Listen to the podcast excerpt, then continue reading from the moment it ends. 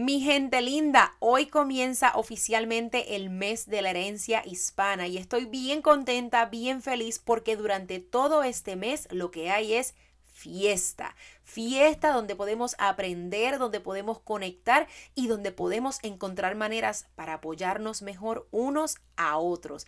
En el episodio de hoy voy a estar compartiendo contigo un poquito acerca del origen y la historia de esta celebración e igualmente vamos a compartir unas ideas para celebrarlo en familia donde podamos incluir a nuestros hijos para que aprendan y a su vez sientan orgullo por sus raíces. Así es que quédate conmigo.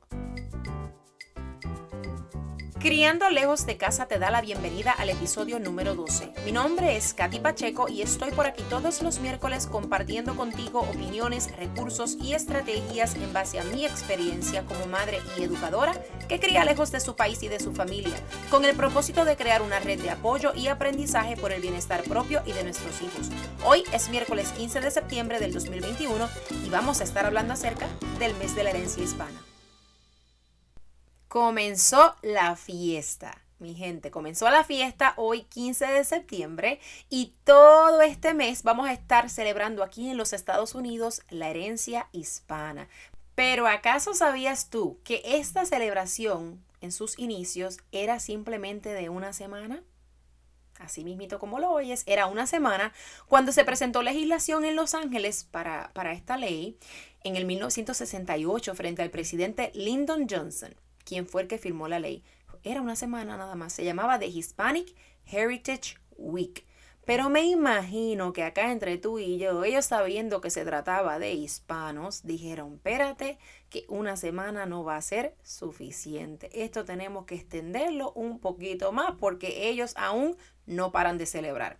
Entonces, luego de 20 años, en el 1988 se presenta otra legislación ante el presidente Ronald Reagan para que considerara convertir una semana conmemorativa en un mes conmemorativo, a lo que él accede y lo firma, lo convierte en ley. Pero no es hasta, hasta perdón, septiembre 14 del 1989 donde el presidente George um, Herbert Walker Bush, el padre, él presenta la proclama presidencial pues haciéndolo entonces oficial. Y desde ese momento es que estamos celebrando año tras año el mes de la herencia hispana. Ahora bien, quizás usted se está preguntando por qué Rayetes se comienza a celebrar en septiembre 15, por qué tiene que ser desde septiembre 15 hasta octubre 15 y no tiene que ser en otro mes, otra fecha. Bueno, hay una razón detrás de esto, según los datos que uno busca, ¿verdad? En los libros de historia y, y en los artículos en el Internet y todo eso, dicen que se escoge esta fecha porque en esa fecha se celebra la independencia de cinco países hispanos, se celebra la independencia de Costa Rica, de El Salvador, de Guatemala, Honduras y Nicaragua. Esos cinco países celebran su independencia el 15 de septiembre. Aparte de eso, hay otros países hispanos que también celebran su independencia en unos días consecutivos. Por ejemplo, México celebra su independencia en septiembre 16, así que gente, no es el 5 de mayo, como muchas personas piensan, no es el 5 de mayo. La independencia de, de, de México se celebra en septiembre 16, en el 5 de mayo lo que se celebra es la batalla de Puebla, donde ellos vencieron al ejército francés, pero esos son otros temas. Así es que la independencia de México, septiembre 16, y la independencia de Chile, que ocurre en septiembre 18. Así es que por eso es que deciden, ¿verdad? Hacer que el mes de la herencia hispana se comience a celebrar el 15 de septiembre. Y yo sé que quizás usted se está preguntando qué mosca le picó a este presidente Lyndon B. Johnson para querer celebrar esta semana de la herencia hispana en los Estados Unidos. Pues según la información dice que se hizo con el objetivo de homenajear la influencia hispana en la configuración de Estados Unidos y rendir honor a la, historia y a las tradiciones hispanas. Que eso, claro que no, no me cabe la menor duda, porque a través de los años los hispanos hemos sido de gran influencia en este país y lo continuamos siendo cada vez más y más mientras nuestra población sigue en aumento. Así es que ahí está el objetivo por el cual fue creada esta celebración. Algunos datos interesantes en cuanto a nosotros como hispanos en este país. Según la última información que yo recopilé, en Estados Unidos más de 43 millones de personas, lo que representa aproximadamente como un 13% de la población, hablamos español como primer idioma. Y adicional a eso, hay aproximadamente 12 millones de personas bilingües que también hablan español. Así es que esto hace a los Estados Unidos el segundo país con más personas que hablan español después de México. Imagínese usted si vamos a ser influyentes o no. Cuando hay una, ¿verdad?, gran cantidad de personas en este país que tienen el español ya sea como primer idioma o como segundo idioma. Por eso es que es tan importante que nosotros reconozcamos la importancia de nosotros en este país y que sepamos que cada vez somos más y exponiendo a nuestros hijos a su cultura, a sus raíces, a su idioma, vamos a tener la oportunidad de preservar aún por más tiempo nuestras raíces en este país. Porque ya se estima que Estados Unidos va a pasar a ser el país con más hispanohablantes en el 2050. En el 2050 ya se estima que vamos a ser el país con más hispanohablantes. Pues el lenguaje que más se estudia en este país, adivinen cuál es. Es el español. En la universidad, alrededor de un 50% de los estudiantes escoge el español para estudiarlo e igualmente en las escuelas elemental, intermedia y superior desde kinder hasta cuarto año, más del 70% de los estudiantes también lo estudia, ya sea porque es parte de su currículo general o porque lo tomaron entonces como una electiva. Pero miren para allá la importancia para nosotros de preservar nuestra cultura y tanto como podamos nuestro idioma.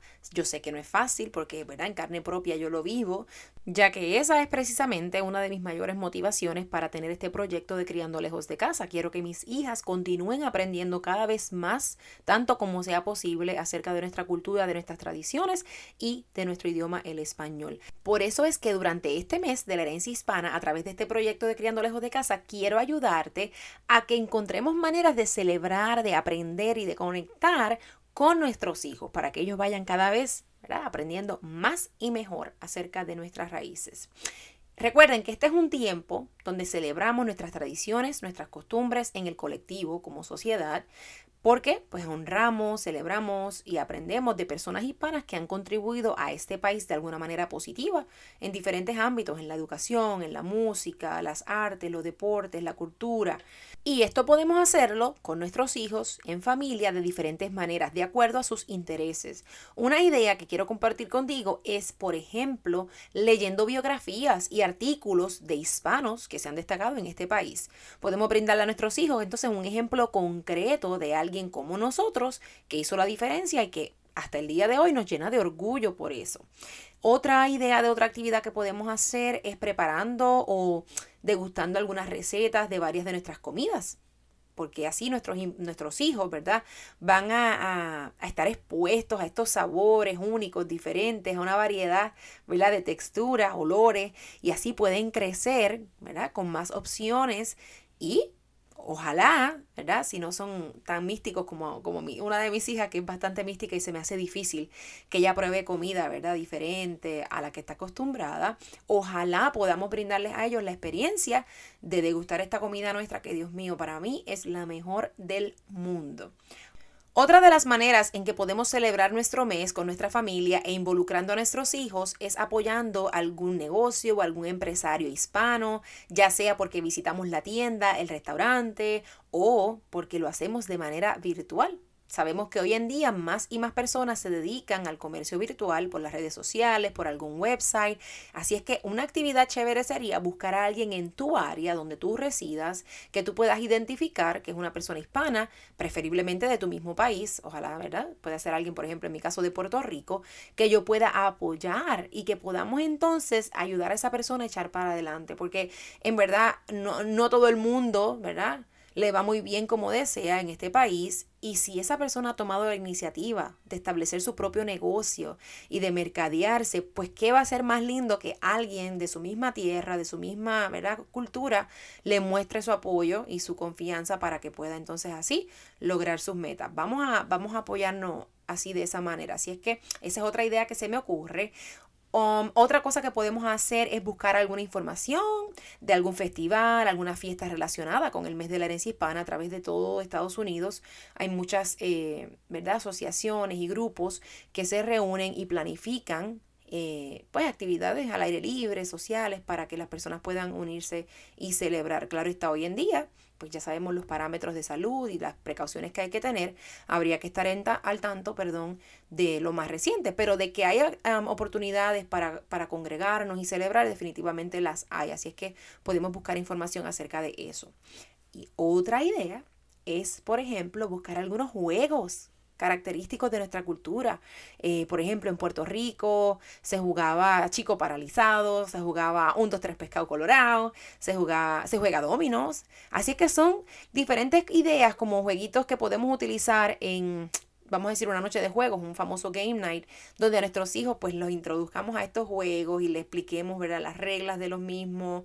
Y nada, al final del día se trata de celebrar, celebrar quiénes somos, celebrar, ¿verdad? Lo que nos representa sin importar dónde estemos en el mundo. En este caso, en Estados Unidos, como les mencioné, el colectivo como tal reconoce la importancia de nosotros en este país y pues lo valida con esta celebración que como les dije, tratándose de hispanos no puede ser en una semana porque una semana no iba a ser suficiente. Necesitamos un mes y cuidado porque quizás nos podamos sorprender que nos los extiendan un poquito más.